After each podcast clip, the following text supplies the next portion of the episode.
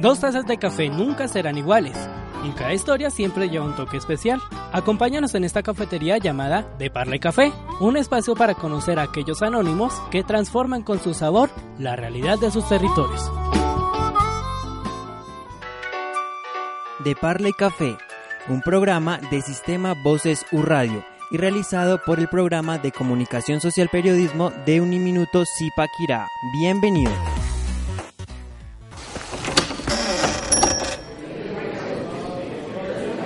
Bienvenidos todos ustedes a un nuevo episodio de este su programa de Parla y Café, con la mesa a reventar, pero ya vamos a descubrir el motivo.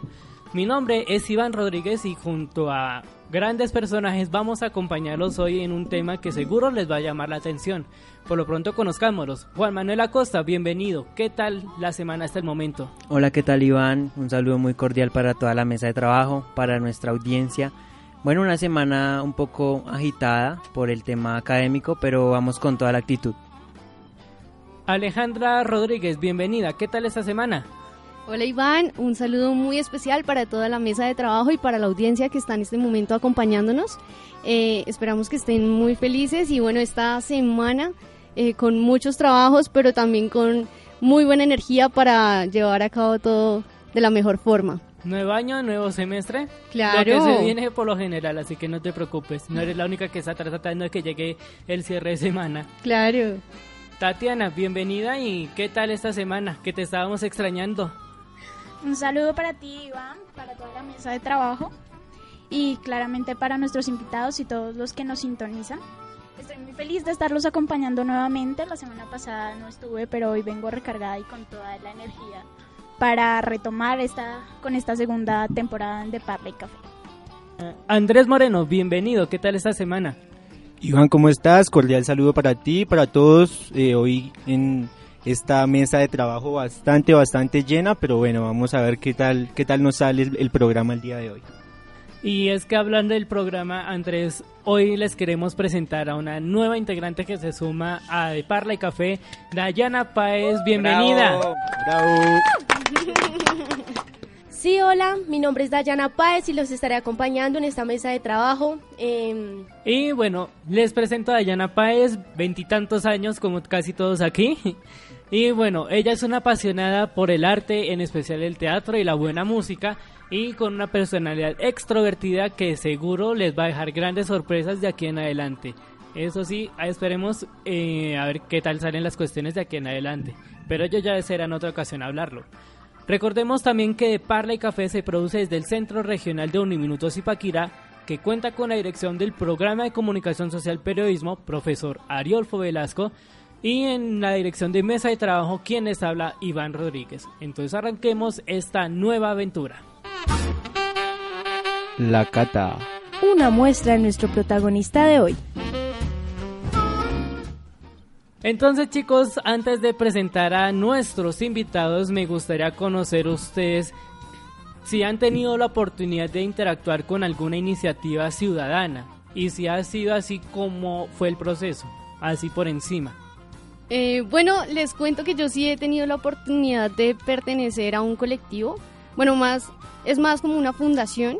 Se llama Fundación Chue Colombia y ellos desarrollan diferentes eh, programas de deportes extremos, de graffiti. Han hecho varias cosas interesantes acá en el municipio de Zipaquirá y es muy bonito y es muy chévere, eh, eh, digamos, estar ahí pendiente de estas iniciativas porque es un, un crecimiento personal, pero donde tú le estás contribuyendo a la sociedad de la mejor forma. Y pregunta para los demás integrantes, ¿ustedes cómo ven que iniciativas del corte, por ejemplo, la Fundación Chue o de las que trabajan con las comunidades, hagan su aporte para mejorar un poco las condiciones del, del espacio en donde trabajan? Por ejemplo, Fundación Chue que entra a trabajar con comunidades para hacer como algún tipo de cambio. Juan Manuel, por ejemplo, ¿usted cómo ve ese tipo de iniciativas? Ah, no, Iván, sin duda, pues son iniciativas que apoyo totalmente. Yo siempre he tenido la filosofía de que el trabajo en colectivo es muy importante para desarrollar un buen ambiente en nuestro entorno y como lo mencionaba el programa anterior, eh, trabajar en equipo nos lleva a grandes cosas, entonces apoyo 100% a todos los colectivos que trabajan por, por mejorar nuestro entorno. Andrés, Pues Iván, eh, estoy completamente a favor de este tipo de colectivos. Creo que son eh, fundaciones que hacen país, que generan el cambio y es precisamente lo que nosotros queremos promover en este programa, lo que nosotros queremos llevar y mostrar. Entonces, por supuesto, no he tenido la, la, eh, la oportunidad de hacer parte de alguno de ellos, pero sí lo apoyo completamente. eh, Tatiana, Bueno, Iván, yo creo que independientemente de lo que busque el colectivo, nada más trabajar en grupo por una causa en común y buscando el bienestar de más personas ya es algo para resaltar, para aplaudir. Y estoy muy feliz de tenerlos hoy a ustedes para compartir esta experiencia porque no había tenido antes la oportunidad. Entonces vamos a ver cómo nos va. y Dayana, así sea un breve comentario, pero ¿qué opinas de este tipo de iniciativas? Bueno, Iván, yo pienso que es algo muy bueno para la sociedad, ya que también hace partícipe a diferentes individuos donde cada quien pone su granito de arena para lograr grandes cosas. Excelente idea, Dayana. Es interesante también tu punto de vista. Bueno, antes de presentar en forma los perfiles, les voy a adelantar. Ya el nombre de uno de nuestros invitados del día de hoy ya ha compartido con nosotros en la parte técnica en diversos episodios, pero hoy lo vamos a conocer ya desde otra faceta que seguro les va a interesar mucho. Pero entonces ahora sí chicos presentemos a nuestros invitados del episodio de hoy. Bueno, como Iván lo decía, tenemos aquí con nosotros a John Freddy Rodríguez, comunicador social, periodista, enfocado en la educación y comunicación popular, especialista en informática educativa y el trabajo comunitario. Bienvenido, John Freddy. Hola, ¿qué tal? Súper contento de estar aquí con mis amigos y amigas de Parla y Café. Como decía Iván, ya fue tiempito de que estuviera acá en los micrófonos para hablar sobre otra faceta en la que me construyo como ser humano, como sujeto político y por supuesto donde hago todo mi labor profesional a favor de los cambios y feliz de estar acá, estoy súper contento con ustedes. Qué buena energía, John. Aplausos. ¡Eh! Se prendió esta vaina. Bueno, y también nos acompaña Claudia Milena Martínez. Ella es líder comunal enfocada en la política. Fue edil por siete años del corregimiento 1 del municipio de Zipaquirá y también por 10 años fue parte del consejo directivo del Colegio Institución Educativa Municipal de Río Frío y también representante de las siete sedes del mismo. Bienvenida. Gracias, buenas tardes para todos. Es un honor estar en su mesa de trabajo. Eh, nada, acá estamos eh, eh, con mis compañeros del colectivo Somos Voz para estar atentos a, a su programa. Bueno, bienvenido John, bienvenida Claudia y completando la- el equipo de los invitados tenemos a Luisa Mendieta, ella es compañera de aquí es de, de nuestro semestre, bueno, de nuestro semestre no, de nuestra carrera, ella está cursando actualmente octavo semestre, Eh, le gusta el periodismo y es amante del trabajo social y trabaja con la comunidad. Bienvenida. Gracias, eh, muy contenta de estar y muy agradecida también de estar en su programa de Parla y Café. Y nada, pues a contarles de lo hermoso y de lo gratificante que es eh, hacer trabajo comunitario y social. Y con estos invitados de lujo inicia la sección de la parla. Nunca se sabe qué esconde, por eso inicia La parla de... Bueno chicos, entonces comencemos un poco explicándole en detalle a nuestra audiencia en qué consiste primero la iniciativa del colectivo Somos Voz. Bueno, Somos Vos ha sido un proceso, yo lo digo, personal. Yo creo que ha sido como una construcción colectiva que hicimos desde el año 2012. Ya llevamos ocho años trabajando, digámoslo como en términos coloniales de la ilegalidad de una organización social.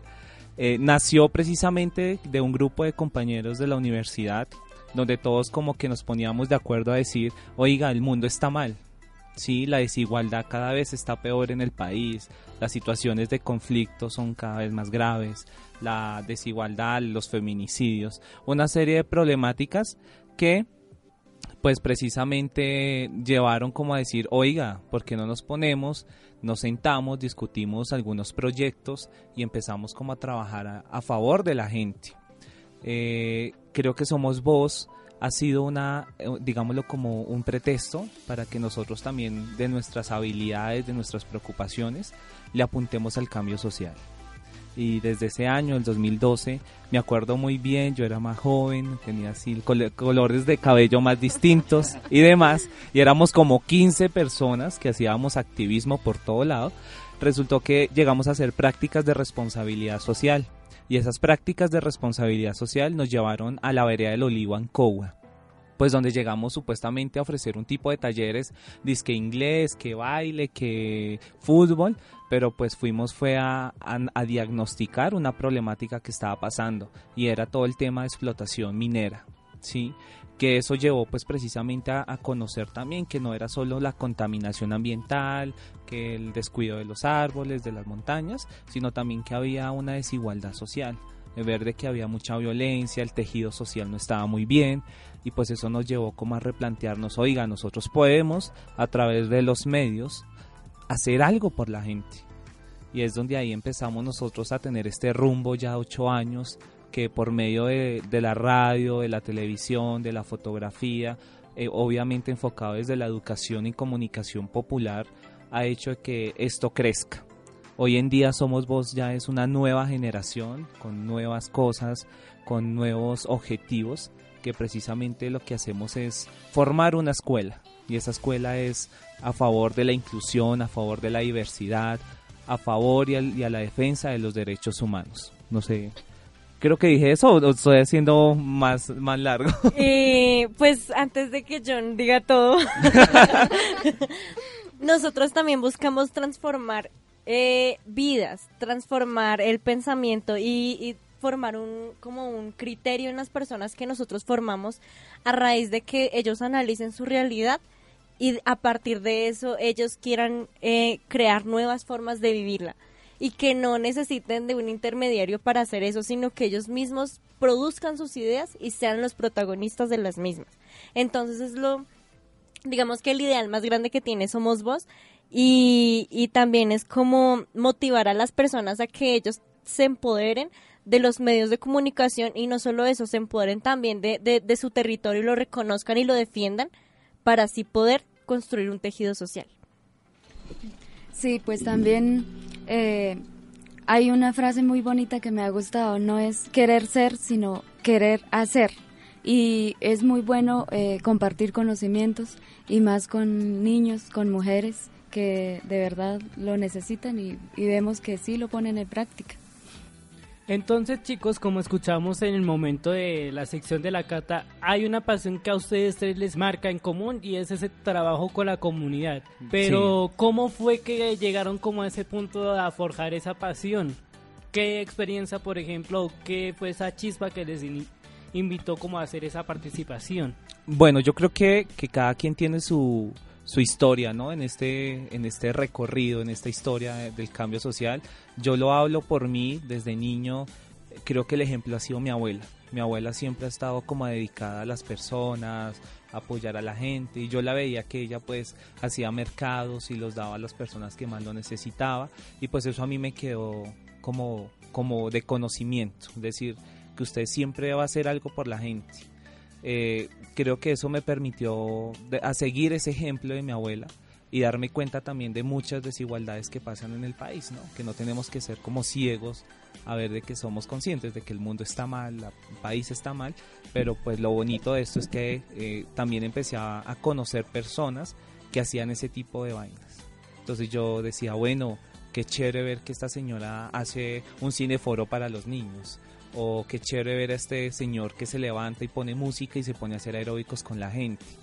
Entonces yo creo que desde ahí, a mí me marcó personalmente como desde ahí, como ayudar esa parte de la, de la sociedad. Sí, pues eh, personalmente yo, Claudia Milena, eh, lo heredé de mi abuelo. Mi abuelo también hacía muchas obras sociales y yo desde pequeña estaba ahí como, como que era la zapa del salón. eh, y a mí me gusta mucho la obra social. Yo empecé desde mis 14 años a, a ver ese, ese, esa necesidad y esa que tenía que hacerlo, lo llevo en las venas. Bueno, pues eh, no yo no había tenido un contacto así como directo con una organización social hasta que conocí a John y me invitó a, a ser parte de esto tan bonito que es Somos Vos. Pero entonces digamos que es una cosa que se que, que tiene un trayecto no que tiene un, un atrás. Y yo creo que desde mi parte y de lo que soy yo es como esa necesidad de cambiar las cosas de, de hacer algo por por mejorar algo que a mí me está afectando y que no solo a mí sino que a mi comunidad también y, es despertar a las personas a que también pueden hacer procesos y también a partir de ellos pueden ayudar a, a otras comunidades entonces es como repensar la realidad y no solo aceptarla ni asumirla, sino tener el poder de cambiarla, tener la necesidad de mostrar otras formas de vivir vidas y de, y de construir sociedad y construir país. Bueno, yo noto por lo que ustedes nos cuentan que lo humanitario lo han adquirido desde muy pequeños, por todo, desde pequeños en su formación, con su familia. Pero yo tengo una duda y es, ¿ustedes qué piensan si, digamos, una persona eh, no tiene eso humanitario tan... Como arraigado, es decir, como tan, sí, marcado. Eh, ¿Eso lo puede ir desarrollando una persona o piensan que si no lo tiene desde un principio es muy difícil que lo vuelva parte de su vida, de su forma de pensar? Buena pregunta. O para analizarla rápidamente. Pues según, bueno, por lo que entendí la pregunta, eh, no es que hay el dicho de que el líder no nace, se hace. Eh, tengo ejemplo, tengo un hijo de 13 años. Él no le gusta, no le gustaba nada de lo que yo hacía, pero eh, lo entramos al programa de, de, del colectivo y él se hizo un líder, pero terrible, un líder. En el colegio, en el colegio ahorita está, mejor dicho, eh, impactado y emocionado y, y y cómo se llama eh, o sea cómo interactúa y, está más interesado en ser líder. A él no le gustaban mis cosas a él no le gustaba nada de lo que yo hacía y ahorita está súper animado con lo de radio con lo de y él es se está volviendo un líder. Yo lo yo veo bueno yo creo que que esto es una habilidad natural que tenemos como seres humanos nosotros vivimos de la convivencia del apoyo de unos y otros eh, que de pronto haya personas que de pronto estén alejadas de ese servicio comunitario de apoyar el otro, pues es algo muy respetable, ¿sí? Pero en términos generales cualquier persona lo puede hacer. Eh, Claudia decía, eh, el líder se hace, y yo también soy muy creyente que todos y todas somos líderes. Hay líderes buenos y hay líderes malos, pero todos de una u otra manera podemos generar ese tipo de acercamiento y de proyección. ¿sí?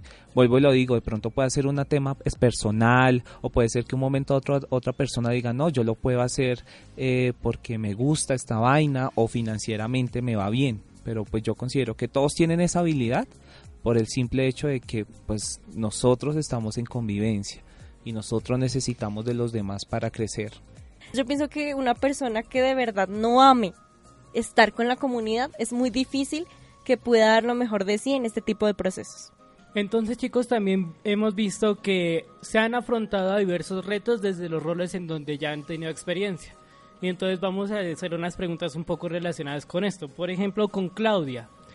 Como ya nos habíamos adelantado en la parte de la primera sección, nos, se contaba que ya has trabajado como líder comunal y que también fuiste parte del consejo directivo de un colegio. ¿Qué retos viste que tenían en este caso la parte de educación y en este caso la comunidad al momento de hacer iniciativas? Sí, pues como le decía, eh, en el consejo directivo, por ejemplo, eh, se reúnen profesores, se reúne el rector y, los representantes de estudiantes y eso. Ah, desde ahí, desde ese espacio, también uno puede hacer obra social, porque eh, quizá, el, por ejemplo, ahí se ven recursos que esos recursos no alcanzan para el colegio. Entonces, ese, esos recursos, eh, uno como líder dice, no, toca gestionar por fuera y nos toca hacer la obra social. De todas maneras, ahí se ve eh, que toca, toca y uno ve que es necesario la colaboración de todos. Todos ponen una, un granito de arena. En la parte del edilato, como ediles, eh, representamos eh, siete barrios o siete veredas, según si, es comuna o corregimiento. Entonces, ahí no trabaja uno solo la vereda o solo un barrio, eh, trabaja necesidades de toda la gente que le llega a, a uno con, con varias eh, eh, necesidades. Entonces, desde ahí también uno ve muchas necesidades y uno ve la necesidad de, de, que la parte política también eh, uno puede manejar desde ese entorno la, la obra social. Entonces ya en el caso, en el caso de Luisa, tú estás ya también cerrando como esa parte universitaria. Y como ya nos estabas contando, también fue como en ese encuentro con John Frey para desarrollar ese trabajo. ¿Cómo has visto en este caso de la exploración de lo que va a ser más adelante tu formación laboral y demás, el involucrarte en este tipo de iniciativas? Yo creo que cambia totalmente la perspectiva porque cuando normalmente tú sales de comunicación social, piensas que tú solo te puedes enfocar en medios o que solo puedes hacer comunicación organizacional.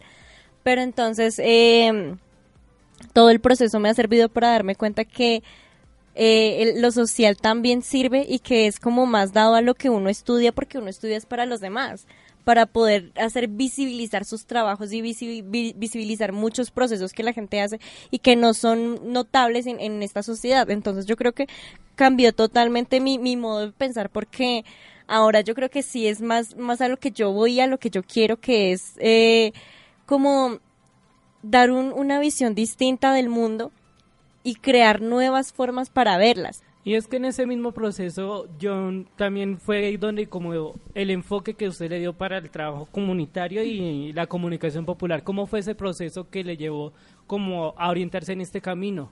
Bueno, yo creo que eh, frente a este tema es importante verlo como conocer otro tipo de organizaciones, ¿sí? Cuando empecé este camino de saber, bueno, hagamos el parche, vámonos todos a hacer un mural, vámonos todos a jugar fútbol, pues yo lo veía era como una actividad simple, ¿sí?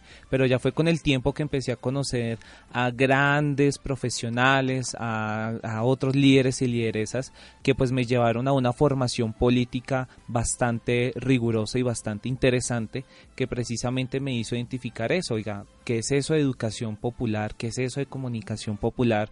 Y pues lo que pronto mencionaba Luis, uno hay veces eh, cuando uno estudia comunicación y periodismo, entonces uno se enfoca solo a organizacional, o si usted quiere ir a un medio, o los medios masivos de comunicación, pero pues yo no me sentía como Augusto en ese tipo de, digámoslo como de oficios. Entonces yo decía, no, debe haber otra alternativa donde yo como profesionalmente pueda hacer ese proceso.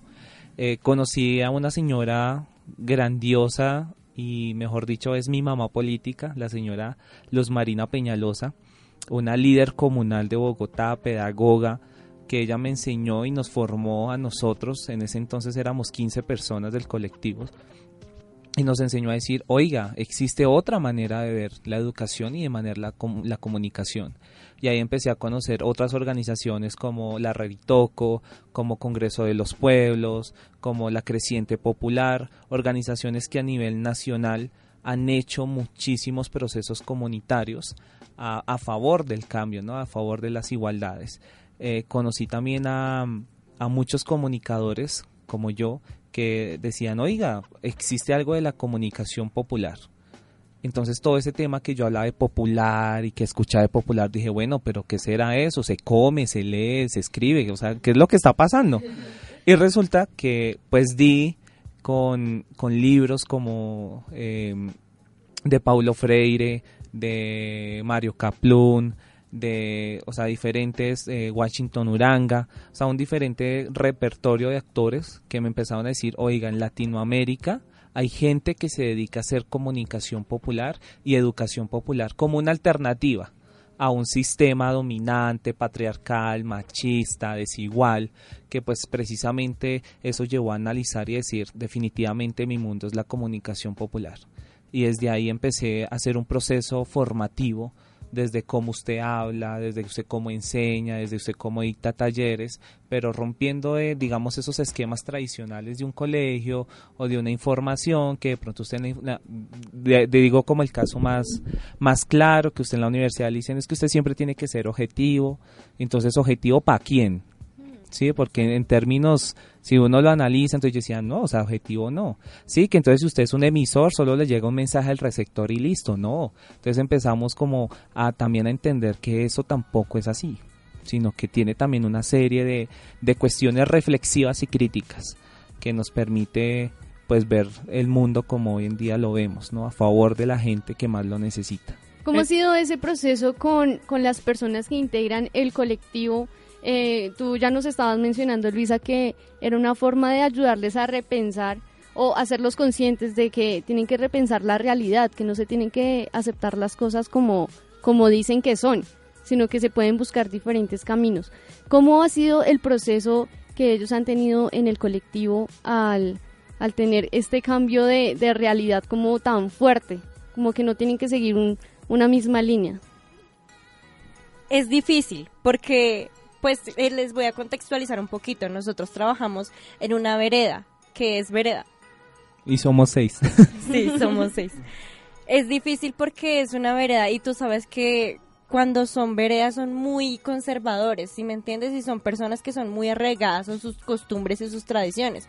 Entonces, decirles, y venga, pensemos las cosas distintas porque nos están diciendo mentiras es un choque muy fuerte para ellos. Pero entonces eh, es como también saber, digamos, la parte pedagógica del tema porque no les podemos entrar así de una. Sino que podemos abordar esos temas a partir de, acciones y de, y de cosas que ellos les gusten y que les podamos ir conversando de a poquito cómo son las cosas. Entonces es eso, es como a partir de una olla comunitaria tú puedes formar líderes que no solo que, le digan a la comunidad, venga, organicémonos y hagamos tal cosa, porque no podemos depender de una administración que sin para, para no representamos nada y que tampoco nos da nada.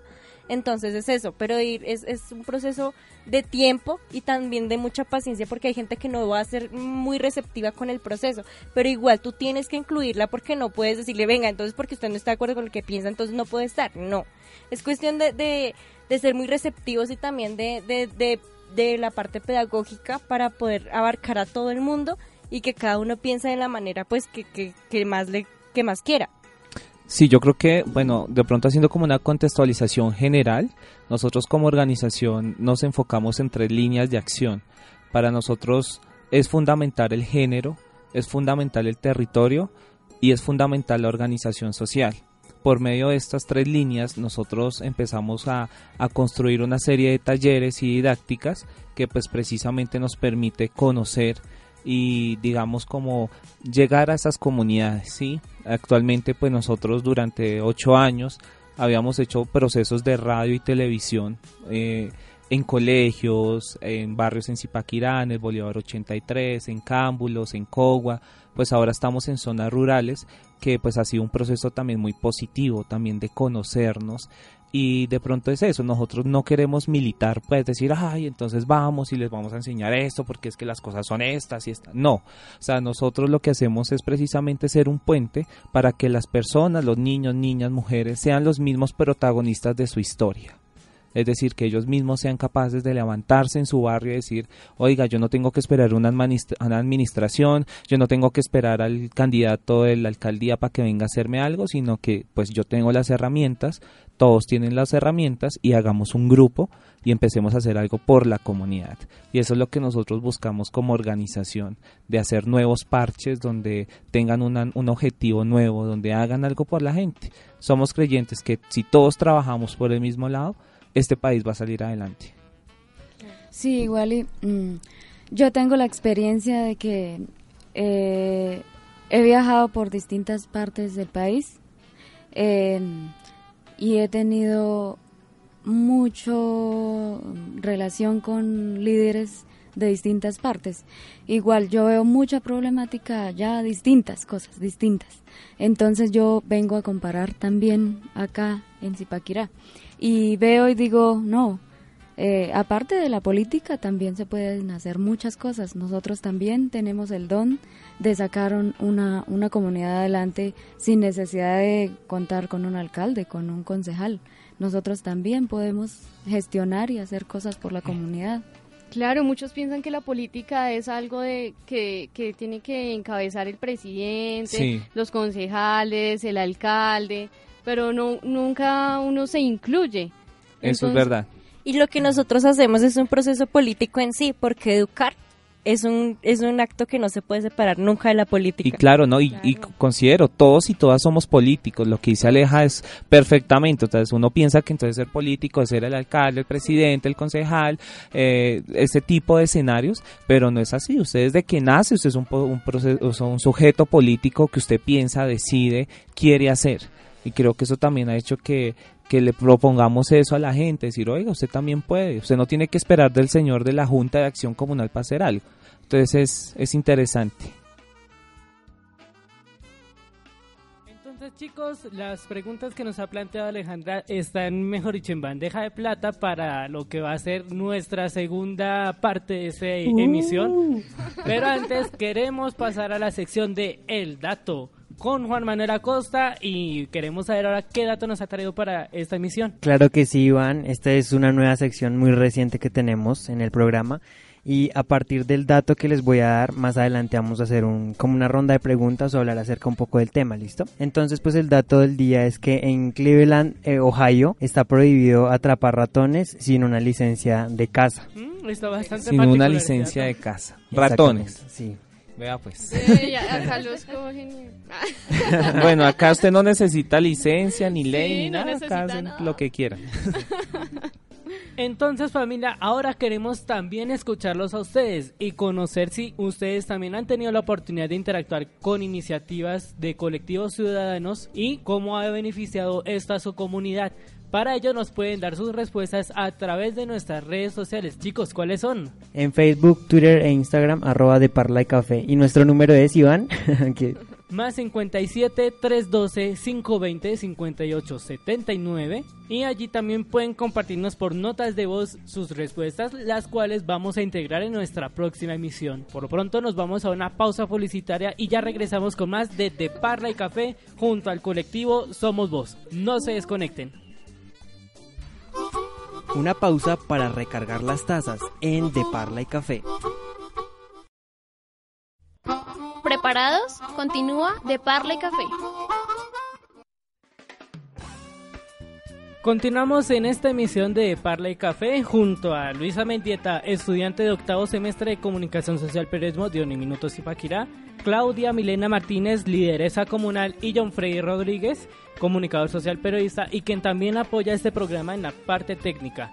Quienes hacen parte del colectivo Somos Voz y estamos hablando un poco de su iniciativa y de cómo estas iniciativas de colectivos ciudadanos benefician a la comunidad. Pero antes de retomar la entrevista me gustaría conocer las opiniones de Dayana y de Tatiana. ¿Cómo les ha parecido chicas el desarrollo del episodio hasta el momento? Muy bien, Iván, una acogida excelente y más por este tema que es bastante interesante, pues ayuda a reflexionar a más de uno. A Tatiana. mí, Iván, pues yo estoy muy contenta de estarlos escuchando, todo lo que ustedes dicen. A mí Gracias. como, como comunicadora, eh, o bueno, en proceso, comunicadora social en proceso, me pone como eh, a reflexionar, a abrir la mente sobre todos los campos que uno tiene que tocar, sobre que no es solo lo que le han marcado y lo que la carrera prácticamente te va encaminando, sino que hay muchas posibilidades. Y más, pues su labor también, que es de admirar, como ya lo había dicho desde un principio. Gracias, gracias. Sabemos también, sabemos también que la música también refleja este tipo de procesos, pero qué mejor manera de empezar a hablar de este tema con la sección de algo para acompañar la mesa. ¿Crees que se nos ha olvidado algo importante? No te preocupes, llega algo para acompañar la mesa. Y bueno, para esta sección queremos que nuestros invitados nos regalen una canción que, que los haya marcado mucho.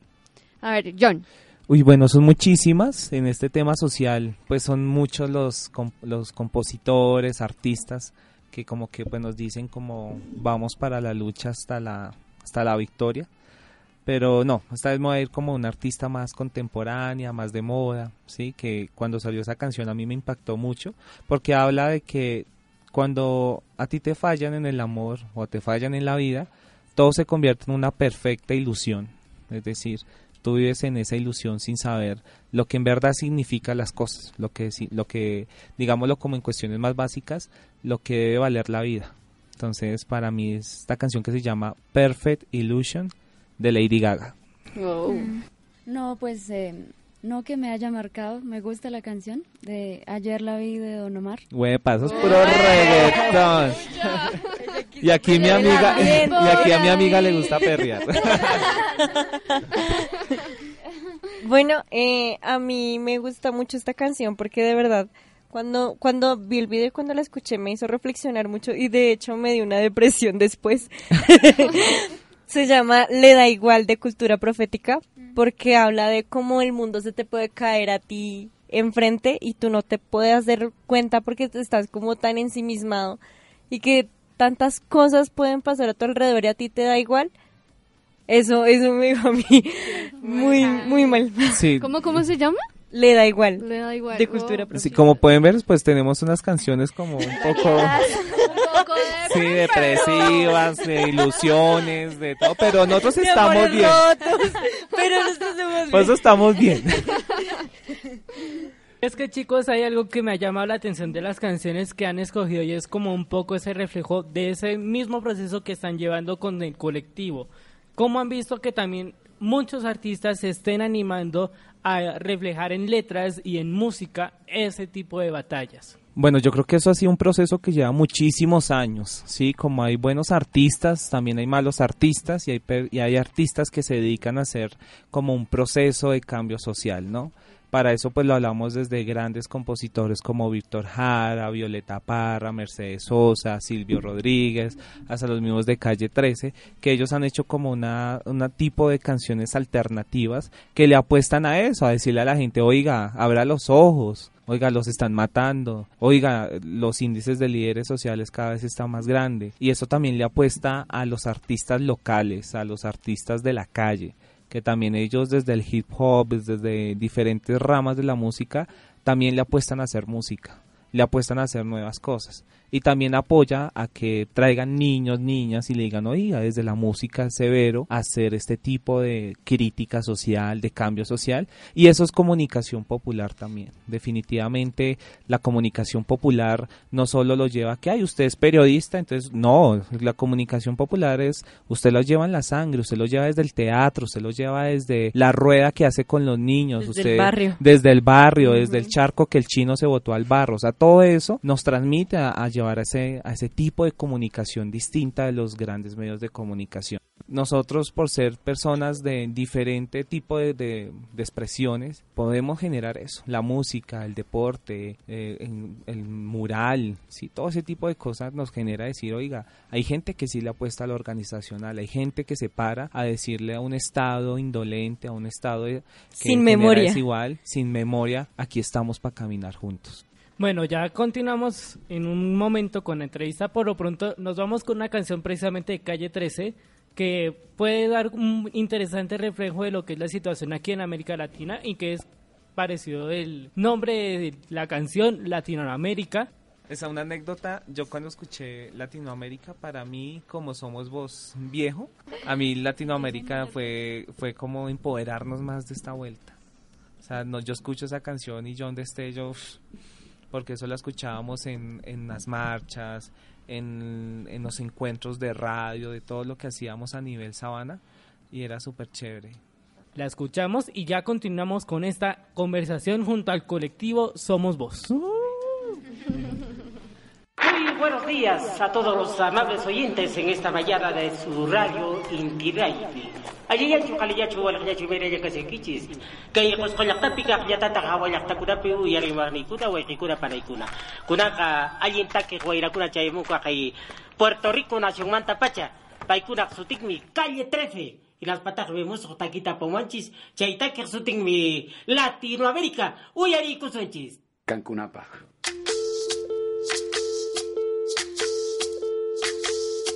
Soy, soy lo que dejaron, soy toda la sobra de lo que se robaron. Un pueblo escondido en la cima, mi piel es de cuero, por eso aguanta cualquier clima. Soy una fábrica de humo, mano de obra campesina para tu consumo. Frente de frío en el medio del verano, el amor en los tiempos del cólera, mi hermano. El sol que nace y el día que muere, con los mejores atardeceres. Soy el desarrollo en carne viva, un discurso político sin saliva.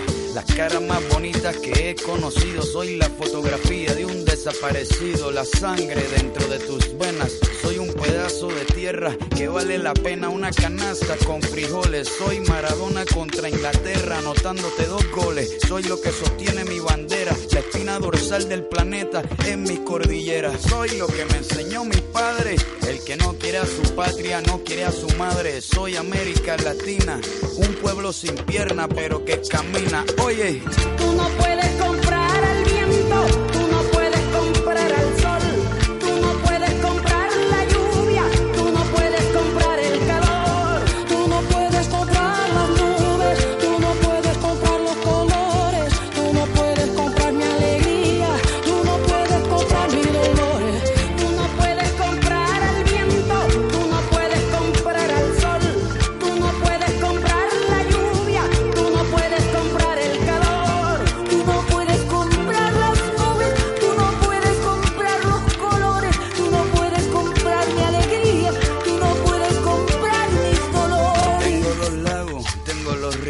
tengo mis dientes pa' cuando me sonrío, la nieve que maquilla mis montañas, tengo el sol que me seca y la lluvia que me baña, un desierto embriagado con peyote, un trago de pulque para cantar con los coyotes, todo lo que necesito.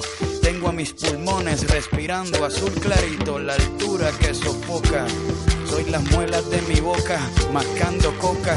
El otoño con sus hojas desmayadas, los versos escritos bajo la noche estrellada.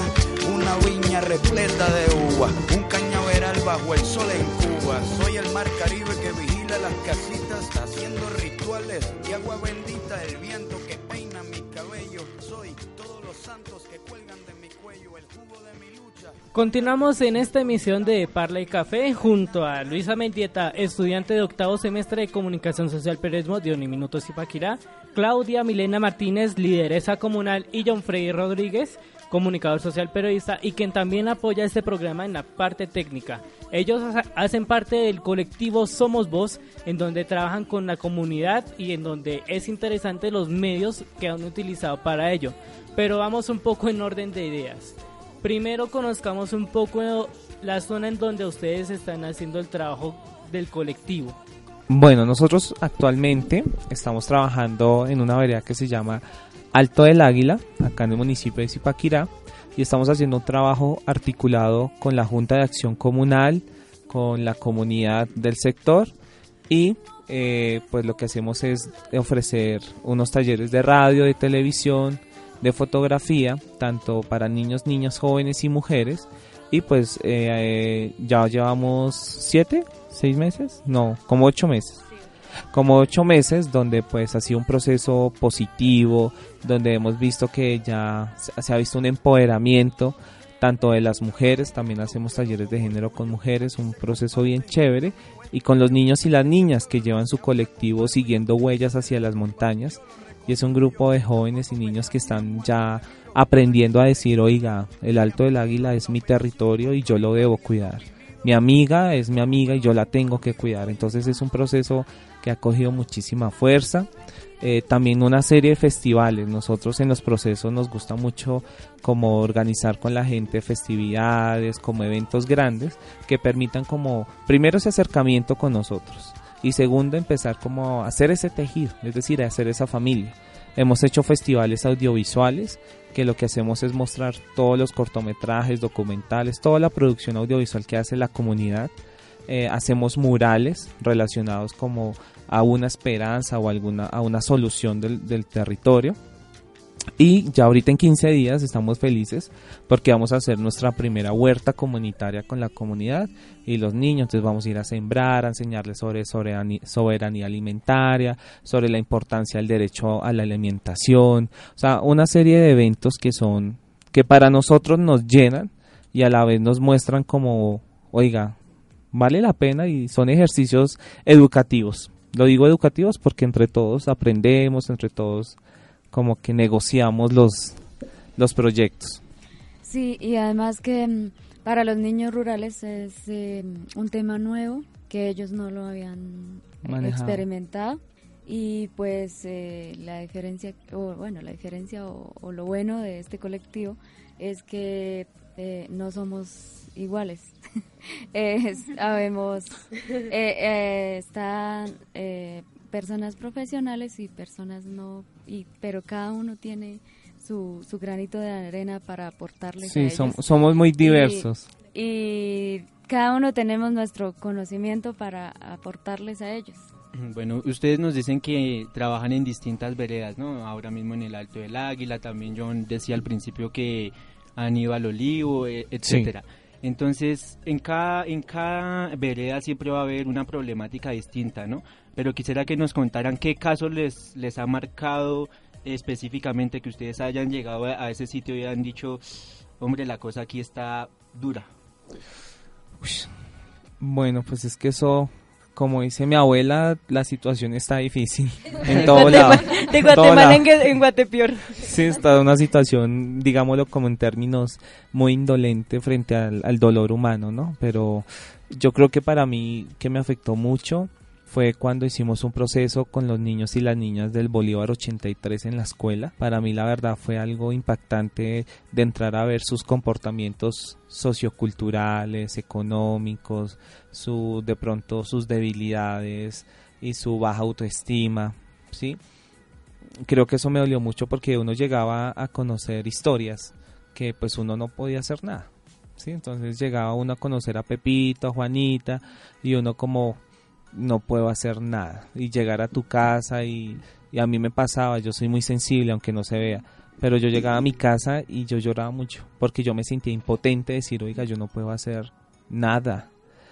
De eso, eh, pues obvio se hizo un proceso de acercamiento, de como de mejorar todo el tema, digámoslo como sentimental y emocional de, la, de los niños y las niñas. Y creo que a mí lo que me ha dado muy duro es que muchos de ellos hoy en día, bueno, le dicen a uno profe o le dicen John Freddy, donde lo ven, o, sí, o sea, ese tipo de cosas también son muy gratificantes, pero verlos a ellos, eso fue así ya como cinco años. Y muchos de ellos siguieron una vida muy bien, pero otros, pues por sus, sus cuestiones familiares, sociales, pues están en otros rumbos. Entonces yo creo que eso a mí me ha dado muy duro verlos hoy en día en unas situaciones eh, bastantemente difíciles, en unas situaciones que yo digo, o sea, este niño, esta niña, si el papá o la mamá lo hubieran puesto atención o el mismo estado estuviera pendiente, creo que sería otra situación de los niños. Yo creo que personalmente a mí me afecta eso, ver los niños y las niñas en situaciones muy difíciles. Y creo que por eso yo lucho y camino siempre. Es que es inevitable, ustedes tienen este proyecto como su trabajo, como su proyecto de vida prácticamente, pero se aprende en el proceso a lidiar con emociones tan fuertes o definitivamente no hay forma de que uno pueda separar lo emocional del trabajo, en este caso. Bueno, yo creo que muchos, eh, bueno, personas que se dedican como a este rol o, o maestros que dicen, no, usted no tiene que meter los sentimientos, usted tiene que ir a ayudar con la gente, hacer como ese tipo de no acercamiento emocional.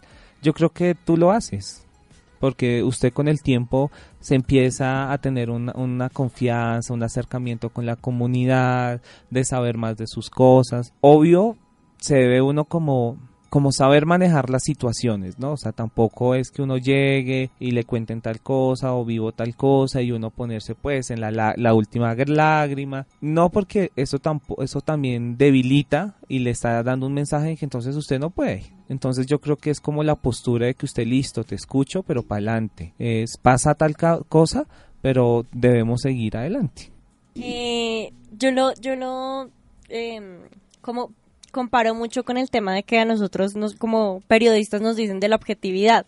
Es lo mismo, uno no puede, al momento de cubrir una tragedia, uno no puede separar ese, ese sentimiento que uno dice, como es muy duro. Entonces tú cuando estás trabajando con la comunidad no puedes decir como, ay, sí, o sea, tú te puedes estar muriendo, te puede estar pasando mil de cosas y a mí no me importa, no. Porque es eso, uno como, un- uno es un ser humano que también involucra y que también siente. Entonces, para mí, como que me digan a mí, usted debe cubrir este, este tipo de cosas, pero no puede poner su lado sentimental o tiene que demostrar que es algo muy bueno siendo lo más malo, a mí eso me parece infame, me parece lo más horrible del periodismo porque eso no se puede hacer. o las cosas se muestran de todos los, los puntos de vista o no se muestran, porque yo no me puedo negar a una realidad que está aquí y decir eso no está pasando. Entonces es eso con el trabajo comunitario. Tú puedes ver miles de cosas, pero donde tú veas que puedes ayudar, hazlo, pero donde no, o sea, no tampoco te, te aflijas porque no pudiste, sino como supera y di como está bien, no pude hacerlo, pero entonces voy a voy a suplir eso con otro tipo de actividades y seguir adelante porque eso es lo único que nosotros hacemos, luchar. Como decía Julia hace un momento, nosotros somos seres humanos y también sentimos, ¿no? Entonces, el hecho de estar rodeados de tantos casos tan difíciles ha generado en ustedes un cambio personal que, que digan que los ha marcado profundamente. Creo que es empezar a ser muy humilde. Sí, hacer, hacer como de ti- a ti de qué te sirve tener mil cosas, eh, estar en una estabilidad económica si otra persona se está muriendo. Sí. Entonces yo creo que para mí fue como mi cambio de vida y mi rumbo. Decir, nací para esto y es lo único bueno que sé hacer. Apoyar. De todas maneras, eh, nosotros eh, trabajando con niños eh, del casco urbano, o sea, de la ciudad, y comparando con niños rurales, en el campo todavía están sanos. Todavía hay sinceridad. Los y que niños piensan, son críticos. todavía dicen lo que piensan. Es muy bonito. Por lo menos a mí me parece que eh, lo- uno aprende mucho de los niños rurales más que los niños de, de- ciudad. Pues a mí, a mí me ha significado mucho en aterrizarme. Porque cuando uno idealiza las cosas, uno cree que puede ayudar a todo el mundo y hacer mil cosas. Y que puede cambiar al mundo solo pensando y solo diciendo yo voy a hacer esto. Y no, tú cambias al mundo a partir de una pequeña cosa y a partir de, reconociéndote a ti como ser humano capaz de cosas tangibles, ¿sí me entiendes? De que tú puedes ayudar pero no a todo el mundo. Que tú puedes hacer cosas pero no todas las cosas al tiempo. Entonces a mí me ha servido mucho este proceso aterrizar más y a ser más consciente de lo que yo puedo hacer y de, y de dónde puedo llegar. Entonces, chicos, hay un eje en el cual ustedes han entrado para hacer sus procesos, y es la radio. Y me gustaría conocer cómo ha sido ese proceso de acercar a niños a un medio que algunos consideran que está ya pasado de moda o que es algo que no, de una u otra forma, no está con lo que ellos comparten. Bueno, pues los niños parecen unos loritos y las niñas también. Se emocionan mucho de que ellos empiecen a hablar de radio, de decir, oiga, existe este medio. Y lo bonito que nosotros nos sorprendemos cada día que hacemos un proceso es que, oiga, estos chinos son pilos. Porque ellos te hablan de la radio, es que si usted bota el agua, entonces el agua se acaba y no vamos a tener para los cultivos, el páramo se va a morir, y es que entonces vamos a hablar de la violencia de género y la violencia de género tal, que nosotros quedamos como, ¿qué? O sea, están hablando de temas que en verdad nosotros ni les hemos puesto en, en- o sea, como en, la bandeja de, de la radio. Y ellos son como muy agradecidos con ese proceso. Saben que existe la radio, pero ha sido como decirles, la radio no solo es un medio, la radio es su herramienta. Y ellos cogen su micrófono y dicen, hola, nosotros somos del colectivo Siguiendo Huellas hacia las Montañas y hoy en el programa le presento a Arnold, le presento a Vanessa, o sea, un tipo de, de escenarios que uno dice, wow. Y es como el trabajo en equipo, en el opinar, hasta es chévere porque ellos escriben su libreto, cogen una hojita, escriben lo que tienen que decir, organizan, dice usted dice esto, usted dice esto, yo digo esto, y pues ha sido un acercamiento bonito, igual que en la parte documental, de audiovisual. El año pasado hicimos un, documental sobre el, el robo de ganado, el Avideato, y pues fue interesante porque eran propuestas que uno decía, oiga, yo pensé que me iba a salir con una propuesta de no, grabemos a una señora, grabemos a mi mamá cocinando, alguna cosa así, pero no, que esta es mi propuesta y se va a llamar Manos Invisibles y es sobre el robo de ganado. Y ya tengo la fuente y ya tengo, entonces uno queda como, o sea, los medios sirven también para educar. Y eso ha sido una experiencia que yo creo que en Latinoamérica hay muchísimas, donde nos enseñan que los medios alternativos y populares sirven para eso, para que la gente participe, para que la gente dialogue, para que la persona empiece a criticar y a, y a construir su territorio.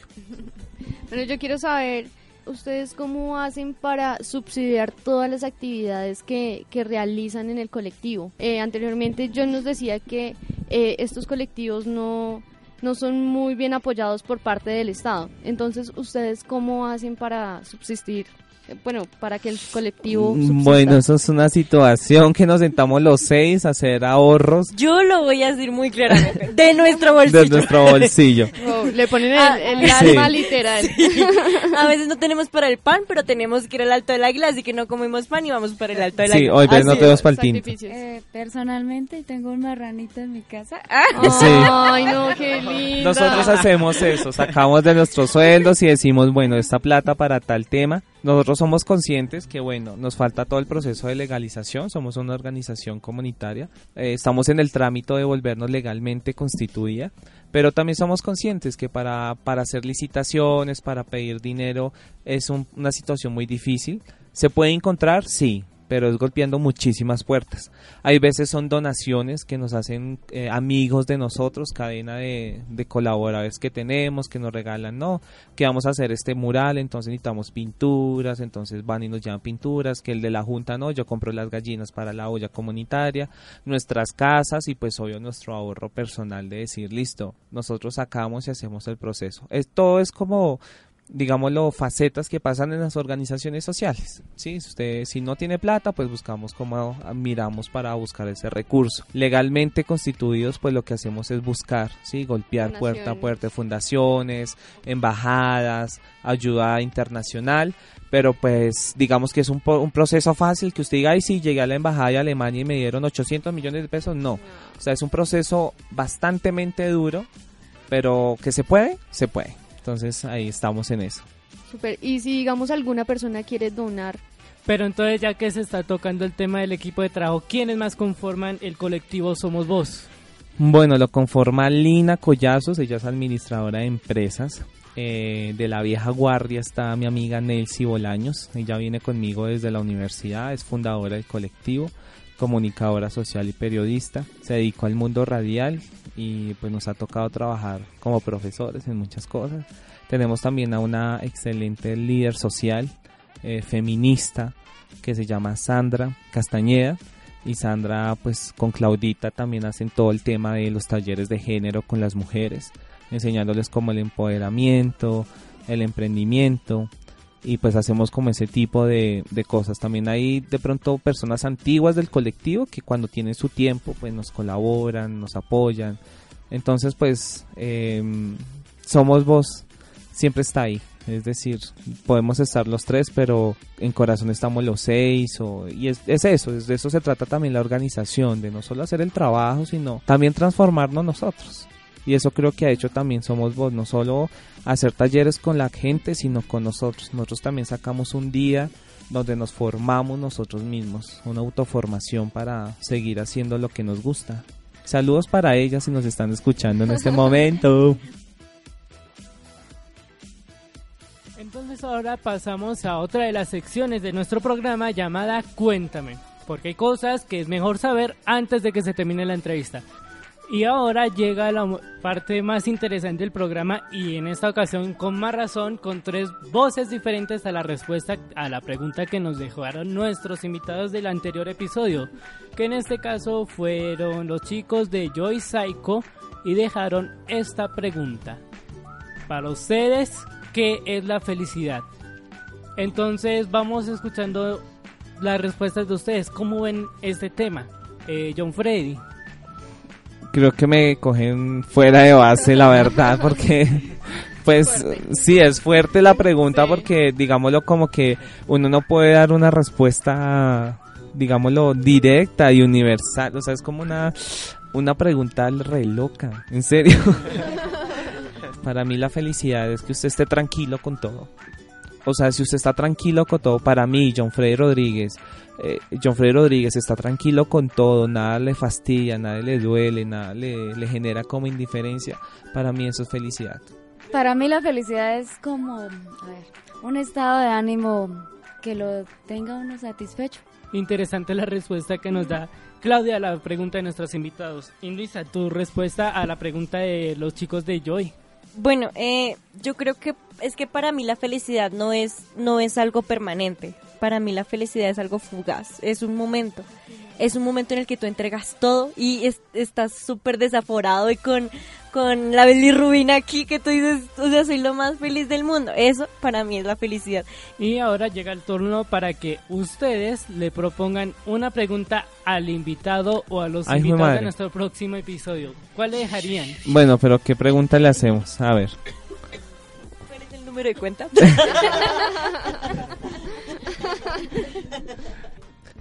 Yo creo que la pregunta sería como, ¿qué le aporto desde lo que soy yo al país? O sea, Esa es. ¿Qué le aporto yo como persona desde mi ser al país? Esa me parece. Esa es la pregunta que deja el colectivo Somos Vos. Bueno, pues la pregunta que nos está dejando el colectivo de Somos Vos va a estar interesante conocer la respuesta, pero eso será la próxima semana.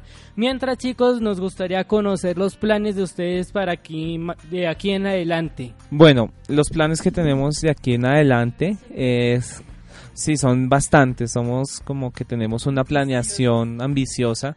Bueno, lo primero es ya constituirnos legalmente como la fundación comunitaria Somos Vos, que lo hacemos en estos días. Seguimos como el fomento en el Alto del Águila y lo que buscamos es generar una escuela comunitaria. En esa escuela comunitaria volverlo pues en un escenario artístico, cultural, eh, también abrir espacios donde podamos como hacer el proceso periodístico investigativo como parte de nuestra formación. Y entonces chicos, para aquellos que quieran conocer más de ustedes o contactarlos, repitamos en qué espacios los pueden buscar. Bueno, nosotros eh, de redes sociales solo tenemos Facebook y WhatsApp, pues porque pues estamos como agendando y así somos, no mentira. en la fanpage aparecemos colectivo S Voz, S mayúscula Voz. Y pues ahí nos encontrarán con el loguito, ¿sí? el logo morado somos nosotros. Y los números al celular es el 310-763-1151 para que se puedan comunicar con nosotros, informarnos y pues estar pendiente de todo lo que hacemos desde los procesos populares para el pueblo. Entonces, John Frey Rodríguez, ahora desde el- ya este lado del micrófono, Claudia Milena Martínez y Luisa Mendieta, chicos, gracias por acompañarnos en este episodio de Parla y Café y un mensaje final para nuestra audiencia. No, muchísimas gracias, agradecidos por los chicos de Parle Café, la verdad, hacen un trabajo muy valioso, muy interesante y me consta que se esfuerzan muchísimo por hacerlo y es una propuesta muy chévere. Eh, saludito pues por supuesto a nuestras compañeras del colectivo, a todas las organizaciones sociales del norte y el occidente de la sabana de Bogotá y pues no, hay que seguir luchando y nunca parar. Eh, sí, gracias por este espacio que nos dieron aquí en, en la mesa de trabajo de ustedes. Los felicito, es un buen... Sí, bravo, un, aplauso. Es un buen... eh, Propuesta. Una buena propuesta, un buen programa. Eh, yo quiero despedirme con una frase que me gusta mucho, que es lo único imposible es aquello que no intentas. Muy bien. Pues a ustedes chicos que muchas gracias y que sigan apoyando y que sigan visibili- visibilizando este tipo de iniciativas porque de verdad es lo único que vale la pena en este país. Y nada, mucho amor eficaz para todos. Y antes de cerrar familia con este episodio, vamos a conocer las conclusiones con las que nuestro equipo de trabajo se despide en esta emisión. Comencemos con Tatiana Niño. Tatiana, ¿qué recoges de lo que conversamos en este ratico? Y para aquellos que quieran conocerte más, ¿en dónde te pueden encontrar? Bueno, primero que todo, quiero resaltar su trabajo, el trabajo de esta fundación, porque nos dimos cuenta a lo largo del programa que no es fácil adaptarse a la singularidad de cada territorio, de cada persona.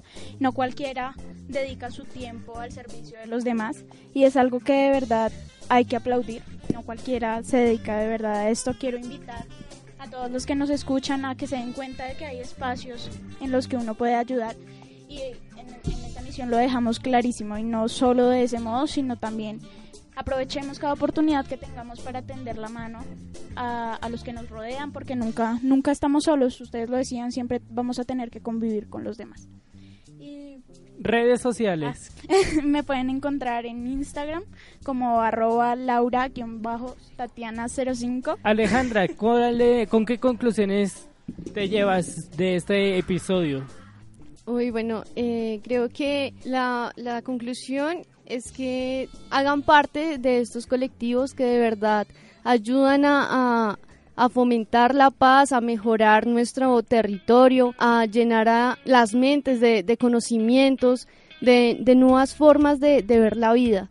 Creo que es más una invitación a, que participen de, estos colectivos. Y me pueden encontrar en redes sociales, en Instagram específicamente como arroba aleja rosier, R-O-S-I-E.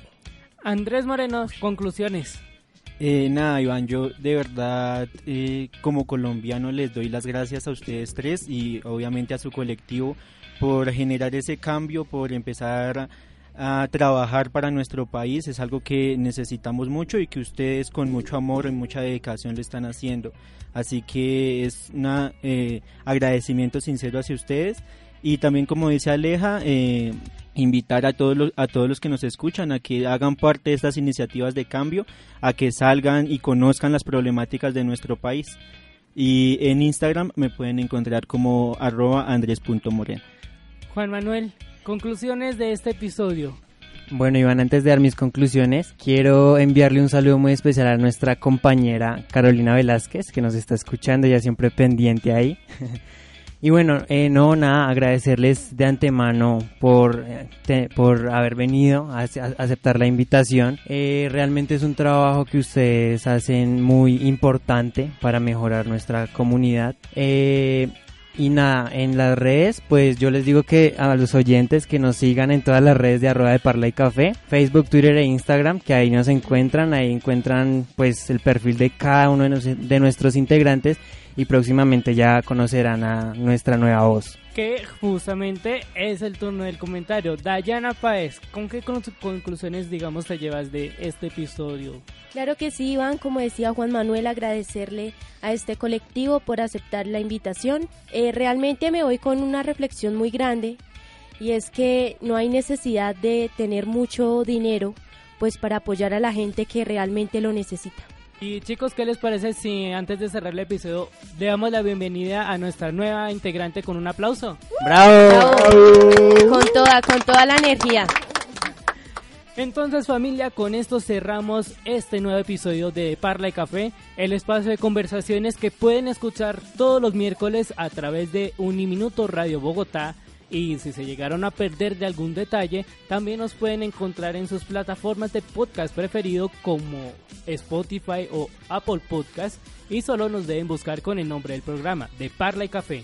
Recuerden que en esta emisión les hemos acompañado Tatiana Niño, Juan Manuel Acosta, Andrés Moreno, Alejandra Rodríguez, Dayana Páez y quien les habla, Iván Rodríguez. Este programa se produce desde el Centro Regional Zipaquirá de Uniminuto y está bajo la dirección del Programa de Comunicación Social Periodismo Profesor Ariolfo Velasco. Que una sonrisa acompañe siempre sus universos y nos encontraremos pronto en una nueva cita. Hasta pronto. ¡Bravo!